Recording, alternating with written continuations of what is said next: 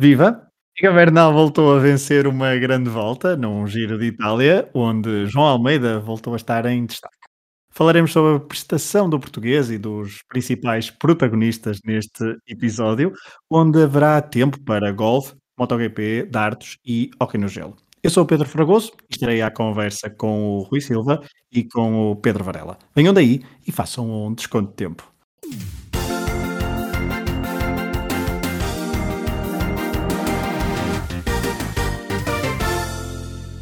Olá Varela, olá Rui. Olá. Olá, Fragoso. Olá, Rui. Varela. Olha, vamos começar pelo Varela e vamos começar por falar de, de golfe e por algo que é preferidos, mas tu depois terás o tempo de antena. Não, mas, mas, mas acho que. Eu só vi aqui, eu só vi para isto, eu só vi para as piadas do Rui, mas nada. Muito Não, mas Varela, lamento, mas vamos ter de começar por ti porque aconteceu algo que te Já dá esperança.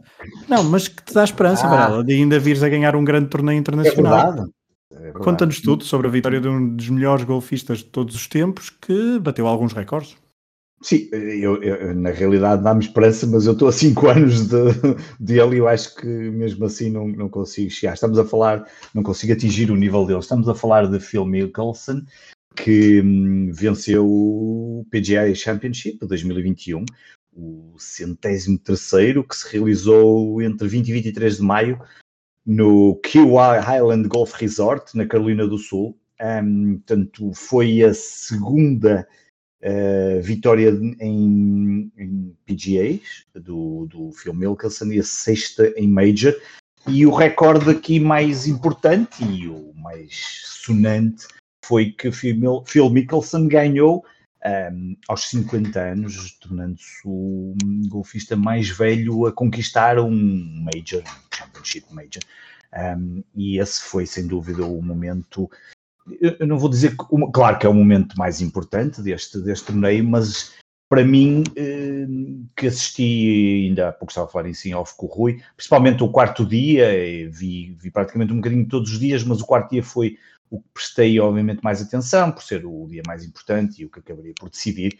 Mas o que eu mais gostei é que voltamos a ter público, 10 mil pessoas em cada dia, eh, e já que estamos a falar de pessoas e de, de números, eh, aquele quarto dia é eh, realmente não sei se ali estaria só mesmo as tais 10 mil pessoas, porque há um momento absolutamente fantástico que é quando o Phil Mickelson vai hum, se encaminha para, para, para, para vencer e a multidão eh, vai atrás dele, portanto, a contrastar com estes tempos, finalmente parece que a coisa está a voltar ao normal. Nos Estados Unidos já sabemos que está a voltar, hum, está de outra forma, já mais de 50% da população está vacinada e, e os desportos estão todos a voltar a ter público, vamos falar disso mais à frente também no em Gelo, onde isso também já está a acontecer.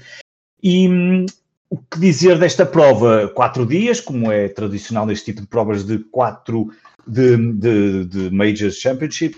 No primeiro e no segundo dia, hum, ou pelo menos mais no primeiro dia e depois um pouco no início do segundo dia, o Louis Oosthuizen, eh, espero não me estar a enganar no nome dele, que é sempre complicado dizer, Mais coisa, menos coisa. mais coisa, menos coisa. Ele no primeiro dia, hum, no primeiro dia a coisa é sempre muito, não fazer muitos erros e a coisa estar ali hum, dentro do- do- de uma média aceitável do, de- das pancadas para o, para o primeiro dia e não, e não fugir, não ficar muito para trás. Mas a verdade é que nesse primeiro dia, no segundo, o Luís Oosthuizen aproximou-se e chegou a liderar bastante eh, tempo hum, o, o- torneio e hum, no final desse segundo dia o Phil Mickelson conseguiu pelo menos empatar e portanto terminar os dois hum, ao final desse segundo dia na primeira posição empatados com menos 5. O, o que é mais interessante aqui nestes dois primeiros dias é que de fora, portanto que não fizeram o cut, eh, alguns, pelo menos três deles são, acabam por ser surpreendentes, o Justin Thomas, o, o Xander Schauffele e o Dustin Johnson, estamos a falar de alguns dos melhores jogadores e um deles o número um do mundo, Dustin Johnson, o Sérgio Garcia e o Tommy Fleetwood, todos estes ficaram fora do cut e, portanto, não avançaram para o terceiro e quarto dia. Terceiro e quarto dia, esses sim, completamente dominados por, pelo Phil Mickelson, que, que sem, no terceiro dia apenas, terminou apenas com uma vantagem, uma, uma pancada de vantagem sobre Brooks Koepka e duas sobre o Louis Oosthuizen, mas a verdade é que era um golfe muito consistente e percebia-se que Phil Mickelson estava, estava num daqueles dias em que dificilmente alguém lhe iria roubar, entre aspas, esta, esta vitória. Um, e isso acabou por acontecer. No quarto dia praticamente não falhou. Um, embora tenha ali começado um bocadinho, imagino talvez com, com a pressão um, natural deste, do, do, dia mais importante, mas acabou por vencer com duas pancadas sobre Brooks Koepka e, e também Luiz Susan, que acabam por partilhar o segundo lugar.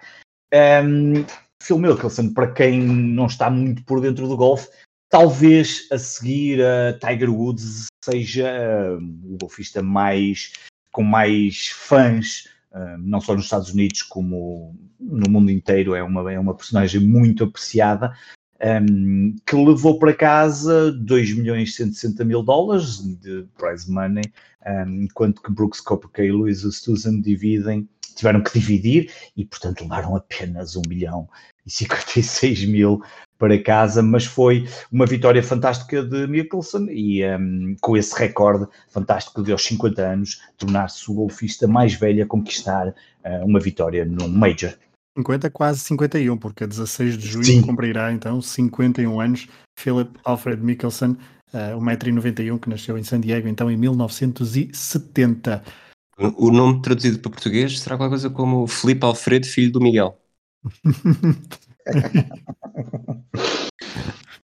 Os americanos a, batizarem pessoas, a sério. Mickelson. E, e difícil dizer este Mickelson. Mickelson. É o, é o, o Mickelson não custa, mas dizer Phil Mickelson é que é mais chato. Tem hum. Ele que era, que foi durante muito tempo quase aquele estava para o, para o Tiger Woods como o Ian Ulrich estava para o Lance Armstrong. Havia aquela figura grande, a grande estrela que ganhava tudo e o, e o Mickelson era acima de tudo bastante regular, tanto que estou a olhar para os, para os resultados dele nos, sim, sim. nos majors e sobretudo ali no início do, do, século XXI, sobretudo nessa primeira década, tem, tem vários pódios em que grande parte desses troféus foram ganhos pelo, pelo Tiger Woods. Sim, é, é, é uma. É uma ele, e, e, e, isso dá para ver pela, pela fantástica fortuna que ele tem, não é? Se forem ver, ele tem uma fortuna de mais de 400 milhões. Não sei quanto, é quanto disso será do hockey, porque ele, do hockey, do golfe, que ele depois também investiu muito em, em propriedades e, e, um, e em um, campos de golfe, que ele, que, ele, que ele tem uma empresa dedicada só a isso. No outro dia estive a ver, e por isso é que sei, andei aqui a, a, ver aqui algumas coisas, por causa desta popularidade que ele tem, mas a verdade é que ele tem 55 títulos profissionais um, e três Masters, tem cinco ou seis US Opens, seis exatamente, tem um da Open, tem os tais dois PGAs, tem uma... O US Open nunca ganhou. E o US Open foi, três, foi seis vezes ah, não, segundo. Seis vezes segundo, desculpa, é verdade. O US Open ele nunca ganhou, foi seis vezes segundo, exatamente. Deve estar agora. Um... Lá está, é o Jan Ulrich, o, Sim, o Polidor, é, o não consigo, Exatamente, mas, mas, mas, tem uma, mas depois tem, como tu dizes, tem, muitas, tem muitos bons resultados no, ao longo outros torneios, como o golfe também não é só os majors, no PGA Tour ganha-se muito dinheiro, um, sendo muito regular e, e, pronto, e é aí que ele tem feito. Mas é uma figura muito apreciada pelos americanos. Bem, do golfe vamos avançar para o ciclismo. Estamos a gravar um dia depois de terem terminado as três semanas de Giro de Itália, onde Egan Bernal Venceu, depois de um ano de 2020 para esquecer, este colombiano, 24 anos, venceu então a sua segunda grande volta da carreira, depois de ter conquistado o Tour eh, em 2019. O ano passado a Ineos também venceu com Gael Ganart, desta vez a força da equipa da Ineos foi um, suficiente para levar Bernal à vitória e a conquistar a camisola rosa muito cedo ainda na, na competição e levá-la até ao fim, até Milão. Um, Rui, vamos começar por aqui, se calhar a falar só sobre a vitória de Bernal. Acho que depois João Almeida poderá dar mais motivos de, de discussão e de conversa, mas a vitória de Bernal parece ser indiscutível e ele que teve apenas um dia um bocadinho abaixo do que do, de, um, abaixo dos furos que nos habituou ao longo das três semanas. E sobretudo porque há uma altura em que ele quando começa a ganhar vantagem uh, na liderança é, é, dia após dia, após dia, após dia a atacar e a ser melhor que todos os outros.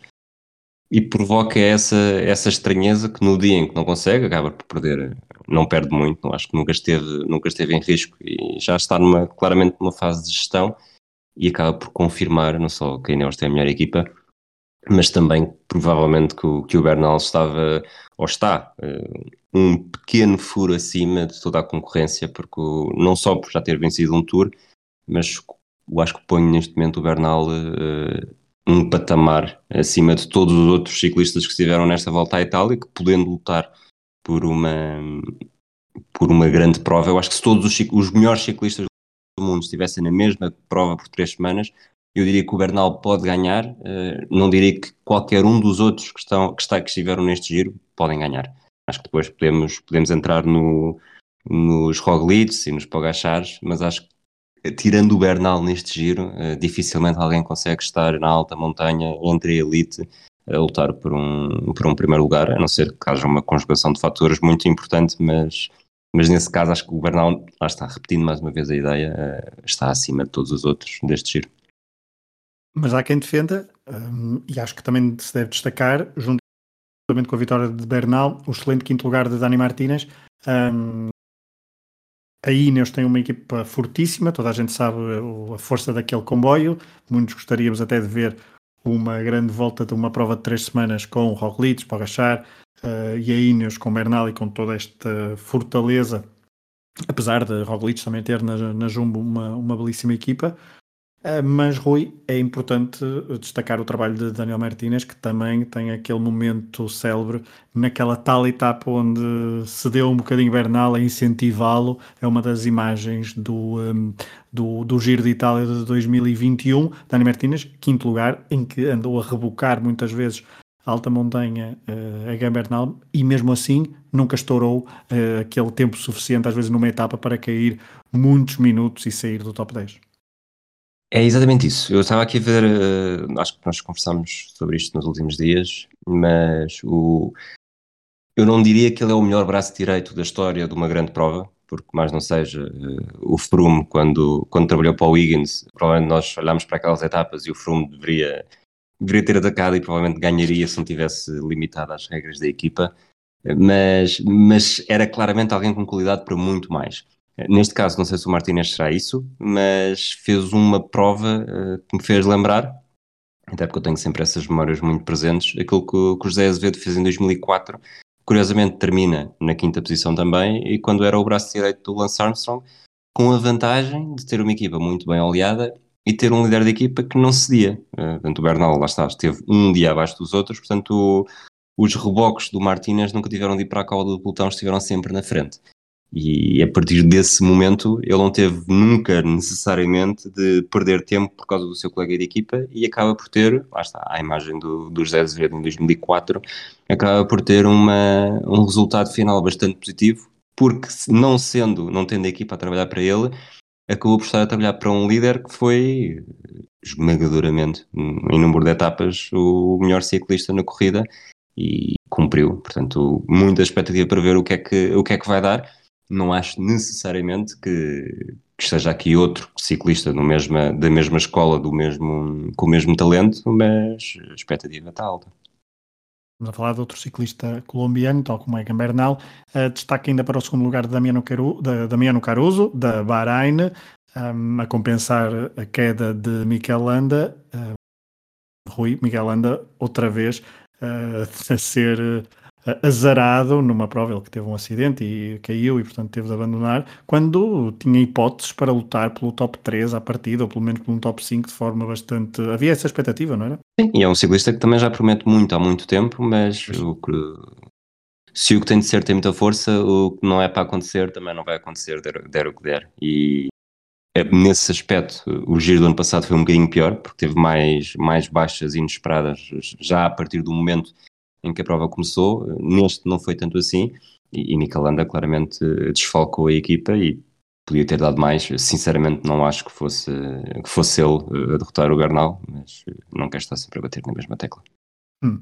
Damiano Caruso então em segundo, da Bahrein, uma excelente prova, o melhor italiano, um, uma prova até surpreendente, tendo em conta o perfil de Caruso e o histórico de Caruso. Simon Yates ficou em terceiro, a 4 minutos e 15 de Egan Bernal, 4 minutos e 15, e ele que pareceu claramente o, o, melhor ou mais forte adversário de Bernal, um, no, principalmente na alta montanha, com aqueles seus arranques característicos do, do, do ciclista da Bike Exchange, Exchange, isto também é relativamente difícil. Um, Vlasov ficou em quarto, Daniel Martinez em quinto, e depois vem João Almeida, da, de Koenig Quick Step, ficou com praticamente o mesmo tempo de Daniel Martínez, uh, no sexto lugar, a uns centésimos do, do ciclista colombiano. Rui, a prova de João Almeida motivou muitos, uh, alguns debates, principalmente nas redes sociais, que é onde se debate principalmente ciclismo uh, em Portugal. Um, o ano passado, o ano passado, não foi, não foi há um ano, porque foi há sensivelmente seis meses, ou um pouco menos até, João Almeida ficou em quarto lugar, andou muitos dias de, de rosa, com a camisola rosa. Desta vez fez, um, fez uma prova diferente, veio de trás para a frente, isto porque teve uma, logo numa das primeiras principais etapas do giro, uh, teve uma queda e uma queda grande. E depois veio o, o debate todo em torno de, da liderança da equipa, do facto de trabalhar para Remco Evenepoel, que, estava, que esteve de regresso ao ciclismo e logo numa prova de três semanas. Um, algum primeiro comentário que queiras deixar sobre a prova do João Almeida? Sim, uh, eles demoraram 86 horas e 24 minutos. Ele, o João Almeida e o, Felipe, e o Daniel Felipe Martínez uh, demoraram 86 horas e 24 minutos neste giro, quase 86 horas, 86 horas e 25 minutos e chegaram mais próximo um do outro eh, do que o, a medalha de prata nos Jogos Olímpicos de Pequim chegou do Usain Bolt. Portanto, aqui foi 0,05, eh, em Pequim foi 0,2. Nunca um adversário do Usain Bolt em Jogos Olímpicos chegou tão perto do Bolt como neste caso o João Almeida chegou uh, do, do, Daniel Martínez e foi, foi mesmo ali para, por uma unha negra, e provavelmente uma unha negra de um, de um feto e não de, de uma pessoa, sobretudo de um português que toca guitarra. Mas em relação ao João Almeida e em relação à, à luta com, com o Remco Evenepoel, tu sabes qual é, é a minha posição, porque eu, eu acho que na verdade fui eu que comecei a construir para isto, porque foi no dia em que eu te fui dizer que, que para mim não havia discussão que o Remco Evenepoel tinha de ser favorecido em relação ao João Almeida. Foi o dia em que o Evenepoel, no dia ou na véspera, que o Evenepoel quebrou. Uhum. Ainda, na, ainda no final da primeira semana, sim. Exatamente. Eu acho que esta primeira, esta, este resultado do João Almeida este ano, apesar de ter sido sexto e o ano passado ter sido quarto, é muito mais promissor e animador do que a do ano passado. Porque no ano passado, lá está, foi, foi uma conjugação de fatores que contribuiu em que não havia. Nós vemos os, os três primeiros: foi o Kellerman, o Ganart, o Ganart ganhou, uh, o Jay Hindley, o Kellerman e depois o, o, o João Almeida em quarto. Foi ali um foi bom e, e, foi muito bom, lá está, uma das melhores campanhas e, e sobretudo e foi, pelo tempo que também foi, foi logo uma das primeiras provas importantes de ciclismo pós, pós primeira vaga da pandemia, ou seja, uma, uma fase muito complicada e muito atípica do ano desportivo. Exatamente. E se, se recordarmos o que se passou na, na edição anterior, uh, nós percebemos que o João Almeida ganhava segundos em tudo o que era média montanha, aqueles, aqueles finais um bocadinho mais, mais íngremes em que a explosividade dele poderia fazer a diferença, mas sofria quando eram aquelas etapas de perfil que nós associamos mais às, às grandes etapas do Tour. E este ano voltou a ser mais ou menos a mesma coisa. Eh, o João Almeida faz uma excelente prova, tem aquele dia, tem aquele dia mau, provavelmente um dia pior do que teve, do que teve no ano passado, até porque no ano passado a etapa onde foi o, o dia mau foi mais difícil do que este. E, e, depois, eh, com esses 4 minutos, não só, eh, naturalmente, digo eu, está a trabalhar para o Evan eh, eu não, não acho necessariamente que a estratégia nesse ponto tenha sido negativa, porque provavelmente, estou, isto falando de fora é sempre mais difícil, não, não saberiam até que ponto é que o, é que o Evan ia quebrar, e a diferença minutos ainda era grande, mas o João Almeida voltou a fazer aquela prova muito, muito sui generis, que é trás para a frente, sobretudo depois do, do Evan Paul sair da frente, uh, foi, mais, foi mais fácil. Uh, teve uma margem para atacar uh, que não teria se não tivesse perdido aqueles 4 minutos. Portanto, eu olhando para esta classificação final, tudo bem que perdeu 4 minutos naquele primeiro dia, mas fazendo aqui o tal revisionismo futurista, se ele não tivesse perdido 4 minutos nesse dia, provavelmente não, fica, não teria menos 4 minutos de atraso na classificação final, porque houve pelo menos uma etapa em que atacou, em que o deixaram sair, em que é que nem é necessariamente o Bernal ia responder. Era se, se o João Almeida atacasse, o Vlasov respondia porque estava ali na luta pelo quarto lugar, ou o Samaniente respondia. E aqui houve uma houve alguma permissividade natural em que ele, quando atacou para entrar no. acho que foi para, para entrar no top 8 na altura, uh, tinha alguma margem que os favoritos não, não estavam. E depois, é que depois ainda por cima, se, se o Vlasov respondesse, depois o Yates respondia ao Vlasov, o, Caruso e o Bernal respondiam ao, ao, Yates e o João Almeida não teria, não necessariamente por causa do Bernal, mas pelo dominó que criava, não teria essa liberdade para sair. E aqui conseguiu aproveitar muito bem essa liberdade, fez mesmo na, na etapa de sábado, em que parecia ser dos primeiros a quebrar, uh, e já só havia oito, dois na frente, mais os seis no grupo dos favoritos, uh, pareceu que esses dos primeiros a quebrar fez uma excelente corrida, não estava à espera que, que fizesse isso, e acho que nenhum de nós estaria à espera, e lá está, deu muito boas provas. Eu continuo a pô-lo uh, neste nível. Acho que não, não numa, etapa, num, numa prova de três semanas com etapas muito complicadas, eu acho que ele nunca poderá lutar eh, por, eh, por algo mais. O que é certo é que não podendo, mesmo achando que ele não pode lutar por algo mais, eh, é bastante regular e chega aqui, tem, tem aos 22 anos, tem duas, dois giros, que não, não são tours, mas também não são voltas a Portugal, tem dois giros no top 6 e cada um à sua maneira a dar excelentes indicações que começam a construir provavelmente para o melhor voltista português do século XXI, porque acho que ainda está ainda está bastante longe do nível do, do Joaquim Agostinho, porque o Joaquim Agostinho tinha essa capacidade eh, de, de, alta montanha e é esse momento que eu acho que o João Almeida ainda não tem. Não sei se virá a ter, mas, mas não deixa de ser bastante bom. Talvez vá alienar um, alguns ouvintes, porque a discussão sobre João Almeida bateu-se muito na, na, Já agora, desculpa, disseste que se falou muito nas redes sociais. Uh, nas últimas três semanas, entre televisão e, e redes sociais, falou-se mais de Remco João Almeida do que de qualquer lance de arbitragem desta temporada. Eh, qualquer um. Foram três semanas em que. Bom, muitas horas. Muitas horas. E então eu vou só fazer aqui. A... Eu acho que quando João Almeida, e do ponto de vista da equipa, e tirando alguma, algum nacionalismo e patriotismo na, na, visão das coisas. Acho que quando João Almeida sai tão cedo numa prova tão importante, três semanas, uh, e ainda a prova ainda estava num estado tão embrionário, e tendo o Remco Evenepoel, e se calhar as indicações que o, ciclista belga tinha dado à equipa eram boas, percebeu-se, e eu entendi a estratégia um, da equipa.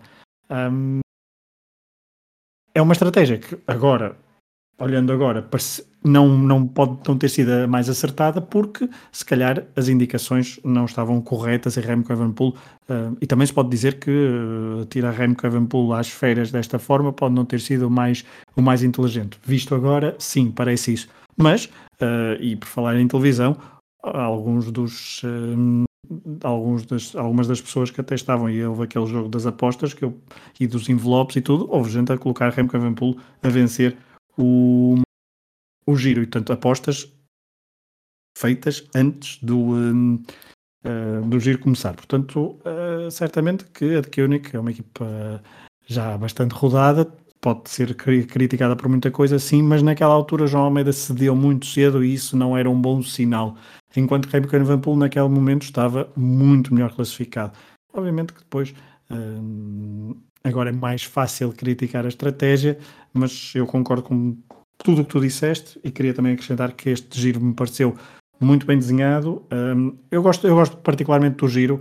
O giro tem algumas etapas. Um, pode, pode não ser tão duro como, como o. Ou melhor, dá sempre a sensação que é mais duro que o Tour, principalmente por causa das condições climatéricas, porque apanha uma, um mês de maio e apanha sempre muitas etapas com chuva. Às vezes há, há, há, há volta à França inteiras sem qualquer dia de chuva, enquanto no, no, no, giro é praticamente impossível isso acontecer. Aliás, esta foi, este, foi esta edição que tivemos uma etapa em que nos últimos 20 km praticamente não vimos nada, certo? Oi? Não estou a confundir. Sim, sim, sim, sim. Exatamente. Sim, sim. E um, como os dois giros, quer o 2020 e o 2021, ainda estão relativamente próximos, às vezes podia estar a confundir. Mas, é uma das eh, etapas que o Bernal ganha. Exatamente, é aquela da motosserra, que depois há umas imagens nas redes sociais em que se vê um adepto a correr atrás dele com uma motosserra ligada, o que não é próprio. Quer dizer, se alguém corresse ao meu lado, só que se alguém corresse ao meu lado com uma motosserra e fosse na bicicleta, eu subia muito mais rápido, podem ter a certeza.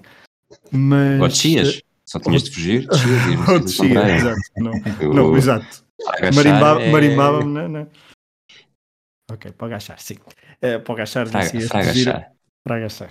Para agachar venci este giro fácil. Um, mas isso veremos no Tour, que já, já, já estamos pertíssimo de julho. Falta pouco mais de um mês, então, para arrancar a volta à França. Uh, até lá ainda vai havendo uma ou outra etapa de, de ciclismo importante no, na Europa, mas agora as atenções vão se virar para a volta à França e fica então o rescaldo feito de uma Deixa-me só dizer uma última coisa.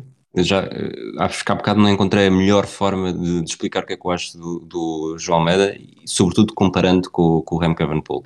Eu acho que o João Almeida está, pode estar a caminho de ser uma espécie de, de Valverde. O Valverde tem uma regularidade impressionante, mas parece que nas, nas grandes nas grandes provas para ganhar falta-lhe sempre alguma coisa, apesar de uh, já venceu uma volta em 2009, mas também acho que o João Almeida se, tiver, se fizer muitos anos e volta, giro e tour não acho Arrisca. necessariamente que não vença, não é? exato, arrisca-se mas o Valverde é aquele ciclista que se metêssemos os ciclistas de 0 a 100 provavelmente é aquele que valerá 80, 85, mas que tu sabes que provavelmente vai dar 80, 85 em todas as provas que, que participe.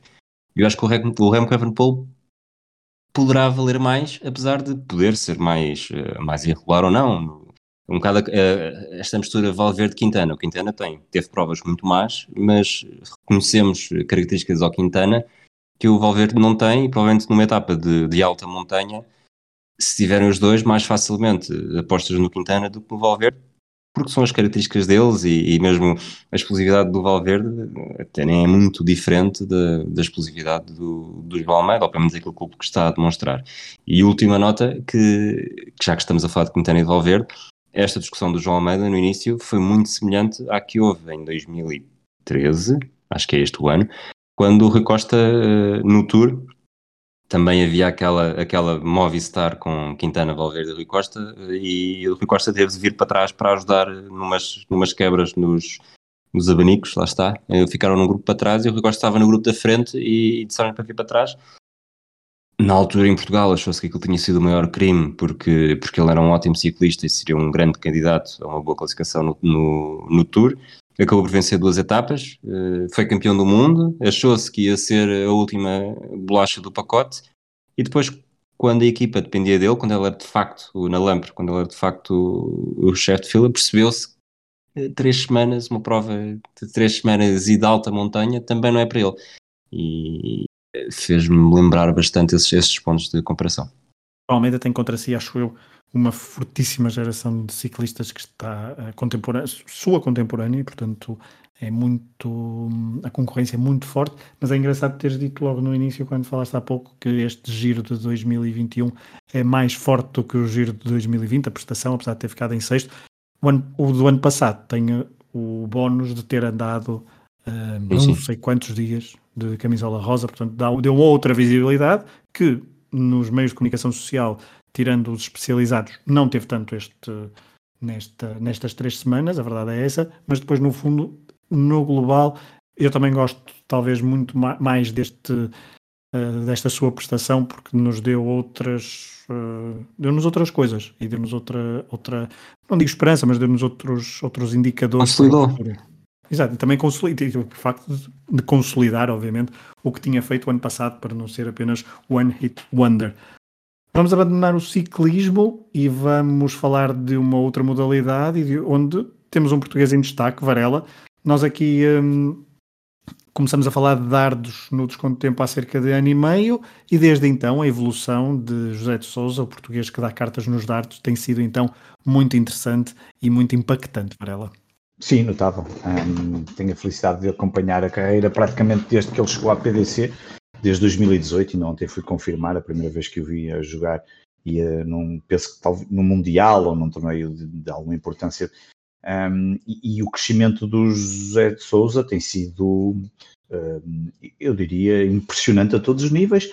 Uh, nós temos vindo a falar aqui da, da, Premier League of Darts, que este ano teve, teve um, um, tinha um formato diferente, com, com, com 10 atletas, ao contrário dos 9 em que depois ia ia, ia, ia tendo 10 em cada um dos locais onde ia, eh, onde se ia jogando. Também tinha o problema deste ano, estamos perante a pandemia e, portanto, um, não foi possível ir aos diferentes locais, à Holanda, à Alemanha, eh, vários pontos de Inglaterra, de, do Reino Unido, como, como acontece tradicionalmente, com noites a acontecerem, eh, às vezes, de semana em semana.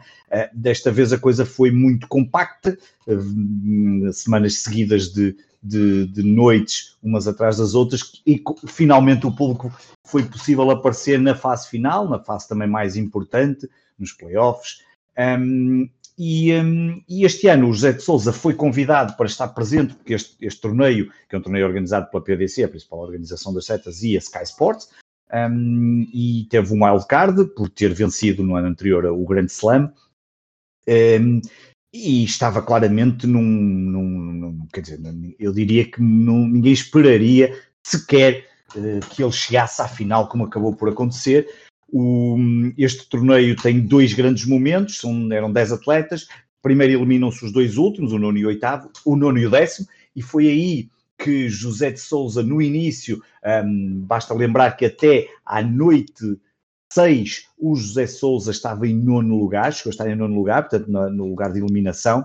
Um, curiosamente, a partir da.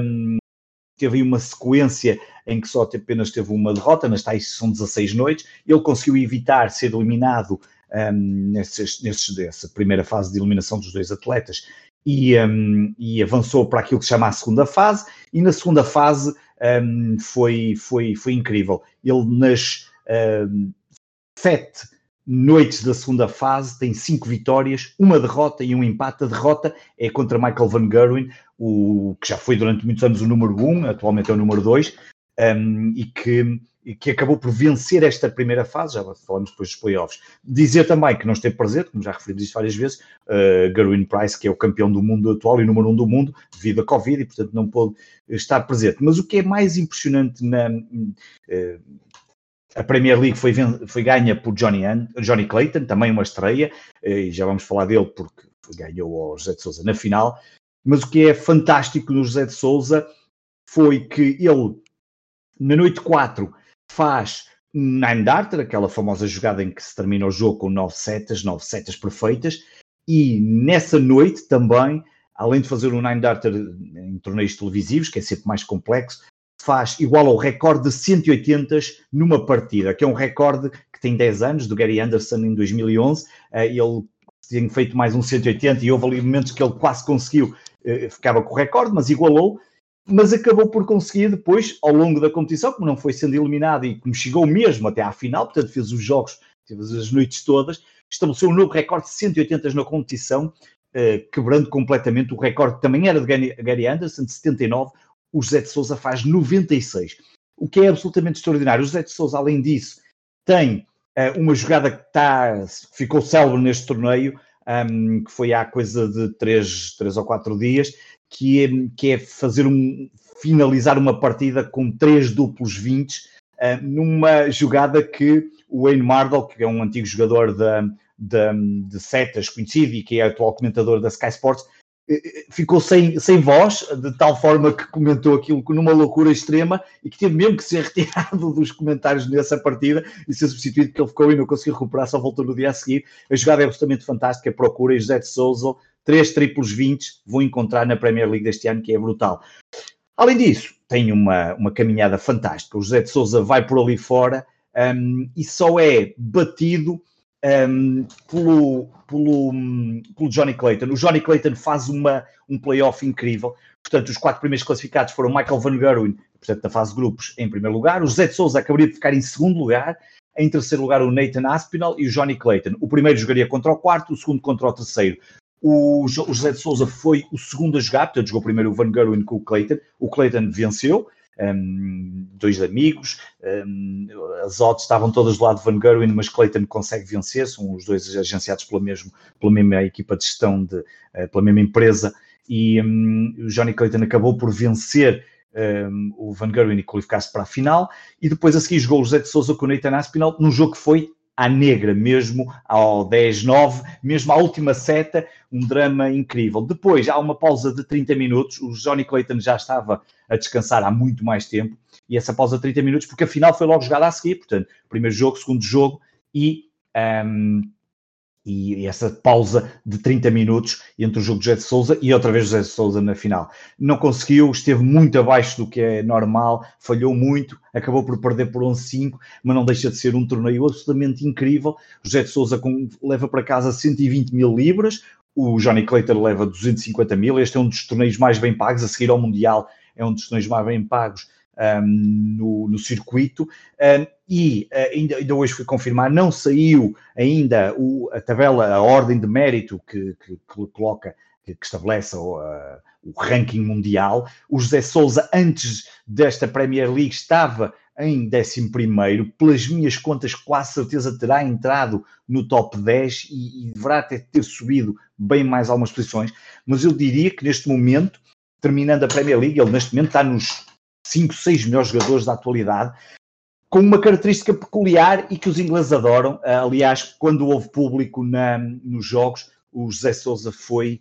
Um, bem, era, era um elemento muito querido, inglês com a bandeira de Portugal, um, tudo a cantar quando ele jogava, e, porque depois ele tem a tal característica peculiar que eu estava a falar, como vocês sabem, é preciso fazer-se contas, especialmente porque as setas, as partidas terminam com duplos, e muitas vezes na jogada anterior prepara-se para, eh, para terminar, para ter uma pontuação que permita fazer isso. E o Zé de Souza tem uma dificuldade enorme, é provavelmente o pior a fazer contas, tem, tem momentos em que uh, não prepara as setas ou joga, parece que joga à sorte um, e quando poderia às vezes imaginem, três setas para fechar um jogo, só tem duas porque fez mal as contas e portanto tem que primeiro com uma seta corrigir o erro e depois aí sim jogar as setas de jogo. Pá, os ingleses fartam-se de brincar com isto, esse Wayne Marvel então farta-se brincar com isso, mas a verdade é que muitas vezes ele falha as contas e faz jogadas absolutamente incríveis, como foi aquela dos triplos 20, como são outras que faz um loop diferente, depois, isto, como é matemática, sabe perfeitamente quais são as combinações e os comentadores às vezes dizem, ah, vai por esta combinação, mas depois vê que o José Souza falha ali qualquer coisa na conta uh, e há momentos em que se vê ele a fazer a conta e demora muito tempo, mas isso é uma característica que acabou por, jogar a favor dele neste momento, os ingleses sabem isso, o público sabe disso e gosta muito de, de apoiar o José Souza, muita, muita simplicidade, ele nas conferências de imprensa depois também é tudo muito simples, é ali os agradecimentos, a forma como ele respeita os jogadores, aliás, a forma como ele um, no final brindou à vitória do, do Johnny Clayton, um, foi, foi, foi, fantástica e é sem dúvida um, foi um grande momento. Um, ele termina uh, a Premier League apenas com uh, cinco derrotas, nas, portanto, ele fez as 16 noites da fase de grupos, mais os dois dos playoffs, portanto, 18 jogos, cinco derrotas apenas. Um, o, o, Van Gerwen, por exemplo, terminou com 4 e não foi à final. O Johnny Clayton, por exemplo, ganha esta competição com 6 derrotas, porque tem 6 na fase de grupos, ficou no tal quarto lugar, mas depois ganha os dois jogos decisivos.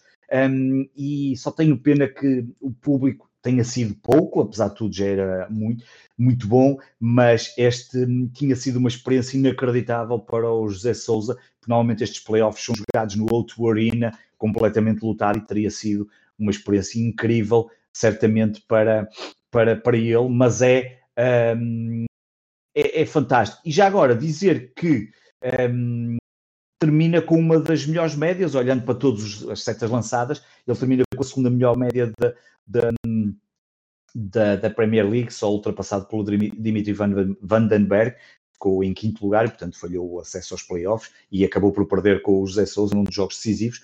Um, e, portanto, é, tem sido, tem sido um, incrível este, este crescimento do José de Souza. Um, muito curioso para ver o que é que ele vai fazer nos próximos tempos, principalmente nos grandes torneios. Ele, entretanto, vai haver agora uns torneios que são uns torneios de que ele chama os PDC Series, e ele já ganhou um este ano. São uns torneios mais simples, apenas televisionados, apenas transmitidos pelo site da PC, mas muito curioso para ver o que ele vai fazer nos próximos grandes torneios um, nomeadamente, o que é que é possível fazer no final do ano, quando se realizar o Mundial uh, de 2022, um, que termina, que toda a gente sabe, é, é, um Mundial jogado na altura de Natal e, Ano Novo, uh, e muito curioso para ver o que é que ele vai conseguir fazer, mas para já estamos a assistir a um momento de forma fantástico, um, e, e José de Souza já merecia um bocadinho mais de atenção dos mídias, muito pouquinho, lá parece uma noticiazita no recorde, umas coisinhas muito pequenas, mas o que ele tem feito num torneio que, numa prova, eh, só para terem ideia, neste momento o José Souza nos últimos dois anos já ganhou meio milhão de libras em prize money, em prémios de jogo, um, nestes últimos dois anos e, e é um crescimento fantástico. Falar em Souza, arrancou este, esta semana o torneio de ténis do, do Grande Slam, o segundo torneio do Grande Slam da temporada, Roland Garros. À hora que gravamos, João Sousa já foi eliminado por Fritz, o norte-americano, por 3 sets a 0. Nas próximas duas semanas, então, em Paris, Roland Garros. Yeah, Naomi Osaka acabou de desistir. Não sei uh, pois, se já sabia. Uh, Mesmo é agora acabou, ela acabou de pôr. Era isso. Ah, pensei que não ias falar, desculpa. Não, não, não, e até podia, uh, Rui, uh, ia-te ia -te perguntar sobre isso, porque é uma das. Uh, é, é, notícia mesmo em cima do, do acontecimento. Nos últimos dias tem havido algum, tinha havido algum burburinho. Ela, tudo o que esteve no, na base disto foi uma rejeição em falar à, à imprensa, houve multas e agora uh, a decisão de Naomi Osaka. Bom, Vamos ver se eu consigo encontrar as melhores palavras para comentar isto. A Naomi Osaka diz que recusou-se a falar à imprensa por, por dizer que não se sentia bastante bem, sobretudo de saúde mental, e queria concentrar-se não só no seu bem-estar, mas depois também no, no que tinha a fazer dentro de campo. Uh, é um assunto que é cada vez mais falado e a organização de Roland Garros reagiu de forma perfeita, basicamente ameaçou ou fala de levas. Foi, foi multa, foi ameaça de, de falhar um ano de todos os grandes slams, portanto reagiu da forma perfeita quando alguém claramente dá um sinal de alerta que diz que não está bem. E de, mesmo assim, isto... de vulnerabilidade, vulnerabilidade. Exatamente, portanto vamos, vamos uh, mostrar aqui quem manda. E, e agora, nós uh, estávamos a comentar também, enquanto o Varela estava a falar, uh, do este post da Naomi Osaka, em que ela diz que já tem onde explica a situação, disse que não estava, não estava confortável, foi uma forma que ela arranjou de, de se concentrar e de não. porque sente muito, muita pressão quando responde a jornalistas para encontrar as palavras certas e fosse o que fosse, uh, podia ser uma coisa completamente diferente. E diz que tem tido estas, estas situações de depressão desde o US Open de 2018 e, e não sou médico, não tenho nada a ver com isto, ela não, não falou sobre isso, mas o US Open 2018 é o primeiro, o primeiro US Open dela, não tenho certeza se é o primeiro grande slam, vou confirmar aqui rapidamente, é o primeiro grande slam dela, em que para mim essa, essa final fica marcada pelas lágrimas, não necessariamente de alegria, mas quase de, de, de ter de pedir desculpa a um público que lhe estava completamente hostil depois da Serena Williams ter virado contra o árbitro português. E, e, ao mesmo tempo o público ao virar-se contra o árbitro ficou a favor da Serena e ainda mais eh, contra a Naomi Osaka, em que o melhor momento da vida dela, ela na altura tinha, ainda não tinha 21 anos, eh, o melhor momento da carreira dela estava a ser marcado por, por uma birra que a Serena fez, aquilo foi, foi um fala de respeito, é por o de ser português, foi eh, é incrível o, o sentimento de impunidade que a Serena Williams teve naquela altura e que deixou a Naomi Osaka. Não sei se está relacionado com isso, pode ter sido só pela primeira vez que, que a Naomi Osaka chegou tão longe e a jogar em casa. Ela já tinha. Foi a primeira final dela, acho eu, sem certeza, mas nunca tinha chegado tão longe. E, e pode ter sentido mais a pressão também, mas mesmo sem se, esquecendo dessa parte da pressão, eh, foi, foi vaiada depois de vencer. Portanto, na maior parte das pessoas é, é, é aplaudida, ela foi altamente vaiada por um comportamento irrefletido da, da Serena Williams. E agora, numa altura em que, em que se fala de saúde mental há, há pelo menos uh, eh, 15 meses, parece que, que os organizadores não, não, não se tocam e não percebem bem o que é que, sobretudo quando uma coisa é a pessoa não dizer nada, agora a pessoa diz e mesmo assim é ou, é assim ou não. E acho que é acho muito bem, acho concordo bastante, não tenho nada de concordar ou discordar, mas acho que a Naomi Osaka fez aquilo que provavelmente a organização merecia, até porque no meio desta história toda, se, se houve uma primeira vilanização da Naomi Osaka por não querer falar aos jornalistas também que é boa, uh, agora acho que fica claro quem é, quem é que é a besta no meio disto tudo e, e não é Osaka. Exatamente. E até porque uh, Naomi Osaka, ao longo destes anos todos, desde que apareceu, digamos assim, no mundo mediático nessa tal final de 2018 em Flashing Medals contra Serena Williams, desde então até cá tem dado várias provas que é uma rapariga, uma mulher muito tímida, muito uh, uh, introvertida. Introvertida, exatamente, muito discreta, mas ao mesmo tempo também é uma das mulheres mais poderosas, com uma força muito grande, uh, mulheres no, no, desporto.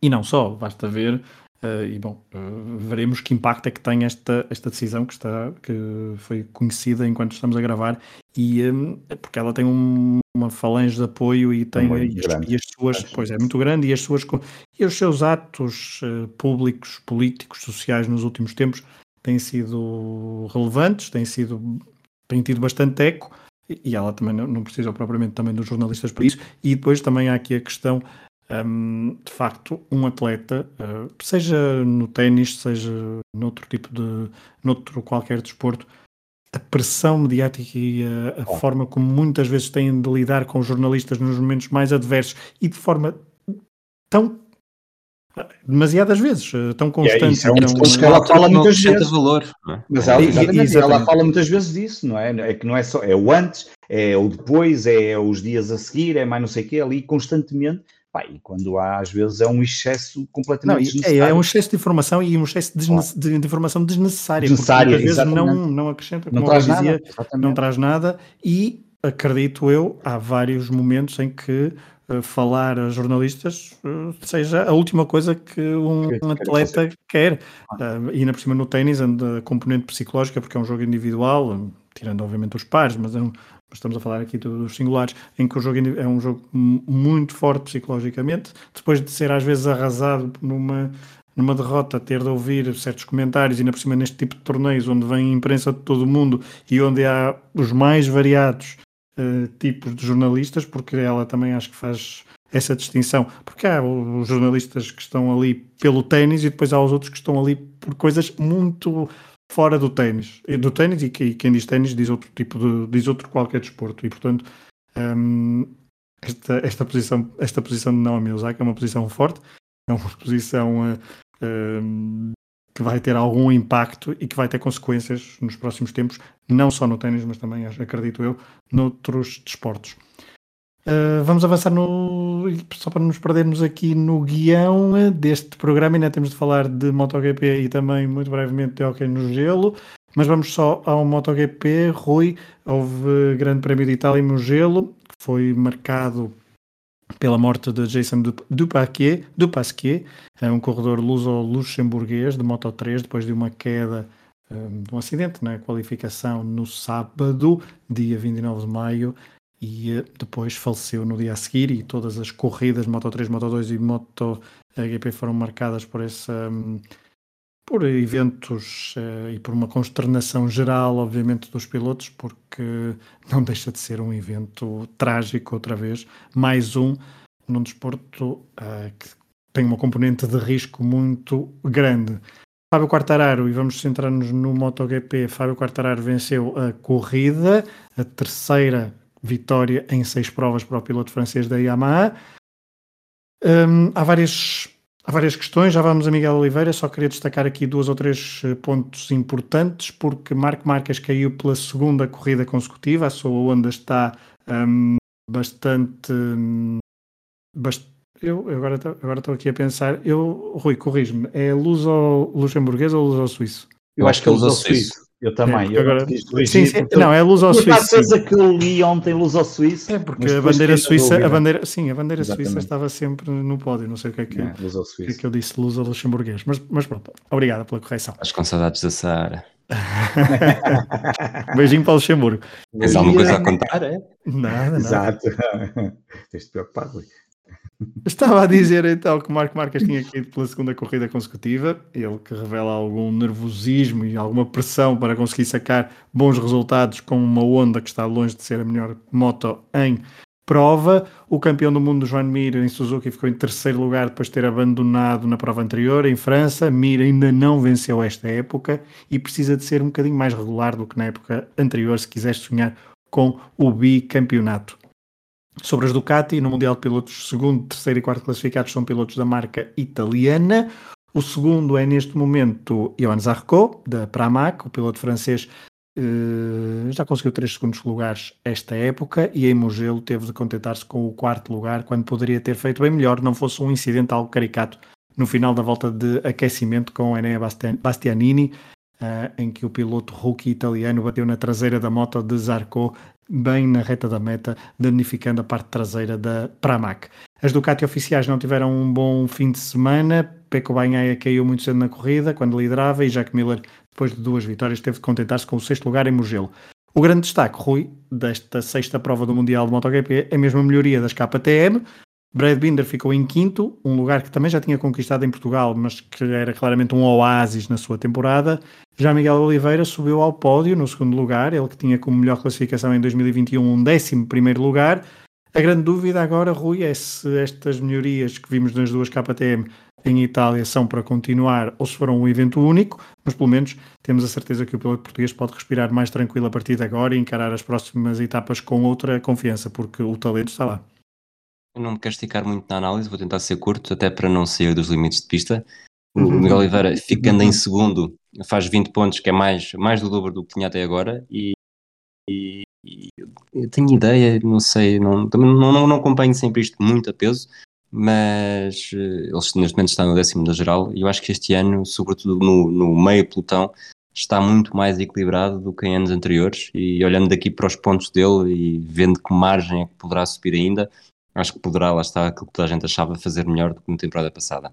Este segundo lugar é, é bastante interessante, até porque a velocidade de ponta, que sobretudo comparado com outras corridas, uh, onde ele antigamente era completamente engolido, na, sobretudo na reta da meta, agora até era uma vantagem para ele e faltando tantas corridas até ao fim, acho que há pelo menos margem para, para ficarmos expectantes e com uh, razoavelmente confiantes para que isto possa ser um ponto de partida, não para estar constantemente no pódio, mas pelo menos para pontuar mais, mais fartamente do que fez até aqui, porque 9 pontos nas primeiras 5 corridas, uma desistiu, e agora 20 pontos que, que, acabou por dar este enorme salto, porque estava, era dos, fazia parte da cauda do, do pelotão e agora acho que está, está o caminho aberto para se realmente se esta melhoria se mantiver, para conseguir algo mais e melhor do que na temporada passada.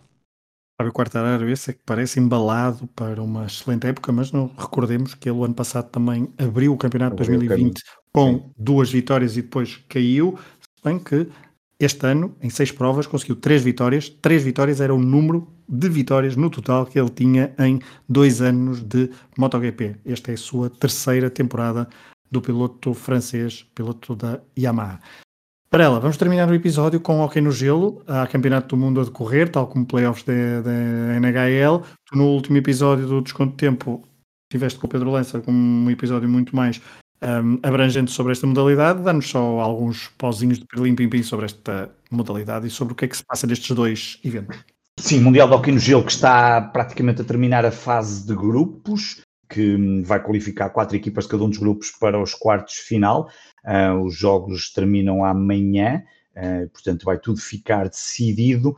Um, diria que uma das grandes surpresas será no grupo B perceber se o Canadá se vai qualificar para os quartos de final ou não. Neste momento é uma luta muito interessante entre Canadá, Letónia, equipa da casa, e Alemanha. Todos têm seis jogos, são sete no total, e nove pontos, portanto, muito interessante para ver o que vai acontecer na última jornada. Diria que neste, de resto, Finlândia lidera este grupo, é o atual campeão do mundo. Os Estados Unidos também está praticamente qualificado, acabou uh, há pouco de ganhar no, no jogo da tarde, um, o Cazaquistão no terceiro, e portanto fica então essa vaga em aberto de quem poderá ser Alemanha, Letónia, Canadá, aqui uma mistura, eventualmente o Cazaquistão se perder uh, e ainda entrar aqui mais no barulho. Depois no grupo A temos uma, não digo uma, uma, grande surpresa, mas uma equipa que está a fazer um excelente Mundial. Recordo que o Mundial é tradicional, acontece na mesma altura que os playoffs da NHL, que, que é uma prova do, da América do Norte. Um, e que, e portanto, há muitos jogadores que estão presentes nos playoffs, muitos deles até vão chegando. A Rússia acabou de ver reforçada a sua equipa com três jogadores, uh, mas é um facto que isto é histórico, acontece, e portanto, o que leva que, por exemplo, os Estados Unidos, a Rússia, o Canadá, às vezes a Suécia, dependendo aqui algumas, a Finlândia, perdem alguns jogadores porque estão nos playoffs, mas aqui, como eu dizia, no grupo A, há surpresa neste momento, a Suíça é líder um, a Rússia poderia passar para primeiro lugar, está neste momento a jogar e perde 1-0 com a Suécia, ainda faltam 9 minutos para terminar o terceiro período, mas temos a Suíça, a Rússia e a Eslováquia, diria, num muito bom caminho para se qualificarem, sendo que o outro poderá ser a Suécia, um, eventualmente a República Checa, uh, serão as seleções que depois um, se irão encontrar nestes quartos de final um, e falaremos disso quando depois o Campeonato do Mundo terminar, mais para a frente. Um, muita, muita, muita dúvida. Continuo a dizer, tal como disse na altura no programa que fiz com o Pedro Lança, acho que a Rússia continua a ser o favorito, uh, embora haja claramente uma subida dos Estados Unidos, a Finlândia também tem estado muito bem e há esta surpresa, que acaba por ser um pouco a surpresa, a Suíça, também a Eslováquia, enfim, às vezes num jogo mais bem conseguido a coisa pode tombar por uma destas equipas, portanto, eh, muita curiosidade, mas claramente os, os candidatos acho que continuam a ser os mesmos, Rússia, eh, Finlândia, Estados Unidos, o Canadá com mais dificuldade para a qualificação. Quanto à NHL, sim, estamos numa fase de, de playoffs na segunda ronda, um, quer dizer, não é bem a segunda ronda, porque isto temos aqui um problema. Como sabem, a NHL este ano teve uma, uma fase regular diferente. Havia três grupos em que estavam as equipas americanas e um dos grupos só com equipas canadianas, que se revelou, de certa forma, se calhar um pouco desastroso, porque, por exemplo, os Oilers, que estavam nesse grupo como líderes, acabaram por ser eliminados facilmente pelos Jets. Mas a verdade é que ainda faltam qualificar-se uh, para a segunda ronda do confronto entre os Maple Leafs, Toronto Maple Leafs e os Montreal Canadiens, estão empatados neste momento em 3-3 ainda da primeira ronda, mas um, sinceramente eu também não acho que venha daí o potencial campeão deste ano da Stanley Cup. Um, nos outros três jogos que estão, três grupos de jogos, os três jogos que estão a decorrer, e esses sim, que já arrancaram, temos os Avalanche com os, com os uh, Vegas Golden Knights, uma grande série, que eu esperava que isto fosse a sete jogos, mas esta noite os Colorado venceram por 7-1 num arraso total à equipa dos Vegas, foi incrível o jogo que os Avalanches fizeram, mas é, é uma série que supostamente esperaria aqui sete jogos, mas está aqui uma grande, uma grande equipa, os Colorado uh, Avalanche, uh, e um dos candidatos provavelmente à vitória final. Depois, do outro lado, a Rússia, entretanto, acaba de marcar.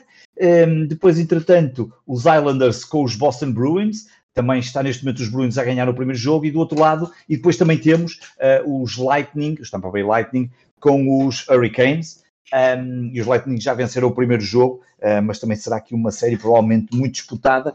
Um, voltaremos depois. Um, eu, eu, quem, quem gostar de hockey no gelo e, e tiver compatibilidade com os horários, há muitos bons jogos para se ver, estão aqui presentes alguns dos melhores, das melhores equipas e a praticar um hockey no gelo muitíssimo bom, os Colorados, os, os Avalanche, os Hurricanes, os Tampa Bay Lightning, há também essa dúvida dos Vegas Golden Knights, têm sido uma equipa consecutiva desde que apareceram, um, a estar presente nas, nas fases finais e nos playoffs e muitas vezes nas finais.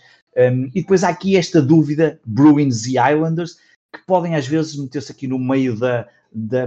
Os Bruins palpita-me que estão aqui muito quietinhos, mas é uma equipa a ter muita atenção. Nunca se sabe se não vem daí uma surpresa, uma equipa que, que, que, se tem que contar sempre com eles. E, entretanto, a Rússia virou o jogo. Há pouco estava a dizer que a Rússia estava a perder, entretanto, já está a vencer.